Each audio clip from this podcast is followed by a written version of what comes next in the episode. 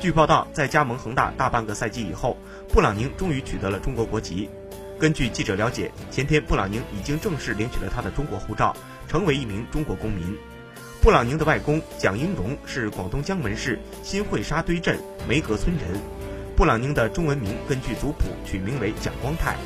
在获得中国国籍以后，布朗宁下个赛季可以以内援的身份注册，这对于恒大俱乐部来说是一件好事儿。不过，布朗宁虽然取得了中国国籍，但是他要代表中国国家队出场一事仍然悬而未决，正在等待国际足联的裁决。从目前的情况看，他们认为机会很大。